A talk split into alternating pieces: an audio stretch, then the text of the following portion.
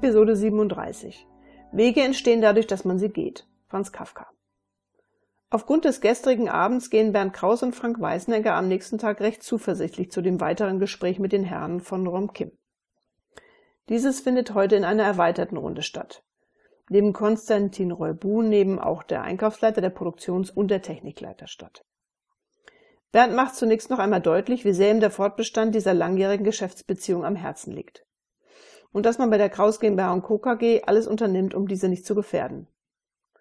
Doch trotz der freundlichen und persönlichen Worte bei der Verabschiedung am Vorabend entgegnet Konstantin Reubu, dass man bei Rom Kim einen anderen Eindruck gewonnen hätte. Denn ihre Anfrage liegt doch schon einige Monate zurück. Nur durch die Verzögerung eigener Projekte kommen die erhöhten Bedarfe erst im neuen Jahr und steigen langsamer als erwartet. Insofern hat man sich auch noch nicht nach einem weiteren bzw. alternativen Lieferanten umgesehen.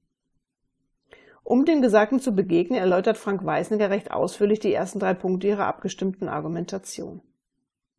Doch der Produktionsleiter stellt zu Weißnegers Ausführung umgehend verschiedene Fragen. So manches kann er nicht nachvollziehen, insbesondere das neue Qualitätsbewusstsein. Kann denn jetzt jeder machen, was er will? Wozu wird ein Produktionsleiter dann überhaupt noch gebraucht? Und was sagt ein Franz Großmann dazu? Bernd und Frank sehen sich entgeistert an. Doch Weißenegger ergreift Initiative und präsentiert, das Thema Franz Großmann damit übergehend, einige Detailinformationen, welche sie eigentlich nicht hatten ausbreiten wollen. Da sich durchaus gewisse Rückschlüsse auf die Erzeugniskalkulationen ziehen lassen könnten. Nötiger ist jedoch, dass das Vertrauen jetzt nicht wankt. Und so beschreibt Frank Weißnegger die Verbesserungen der 5a, 5s mit belastbaren Daten und Fakten. Mit diesen Zahlen kann der Produktionsleiter auch etwas anfangen. Hier und da beginnt er nachzurechnen, kann aber keine offensichtlichen Fehler erkennen. So bescheinigt der Weißnegger letztendlich, dass man bei der Kraus GmbH Co. KG einen guten Job gemacht hat. Und dass auch er selbst davon noch etwas lernen könne. Bernd Kraus hat jetzt noch den letzten und heikelsten Punkt ihrer Strategie darzulegen. Ausführlich erläutert er die Schwierigkeiten, kurzfristig entsprechende Produktionsmaschinen am Markt zu bekommen. Zumal diese Maschinen ausschließlich für die Produkte der Romkim benötigt werden. Wenn sich dann die Volumina nicht so entwickeln wie vorgesehen, bleibt die Kraus GmbH Co. KG auf den Kosten sitzen. Um jedoch kurzfristig handlungsfähig zu sein, will man zunächst durch Erweiterung der Schichten zusätzliche Kapazitäten schaffen.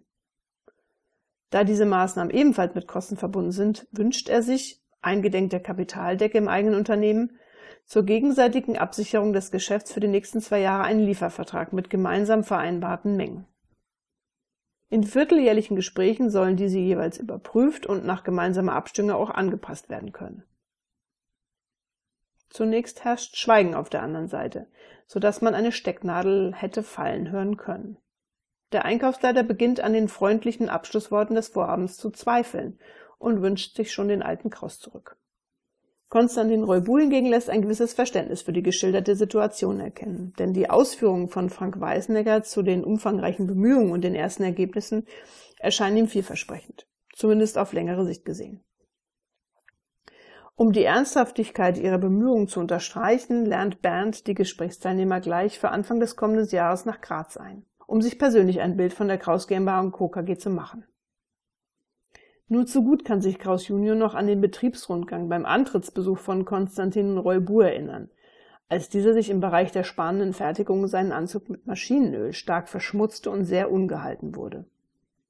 Dies ist Reubu sicher auch im Gedächtnis geblieben, so dass ihm die inzwischen aufgeräumte und saubere Produktion förmlich ins Auge springen müsste.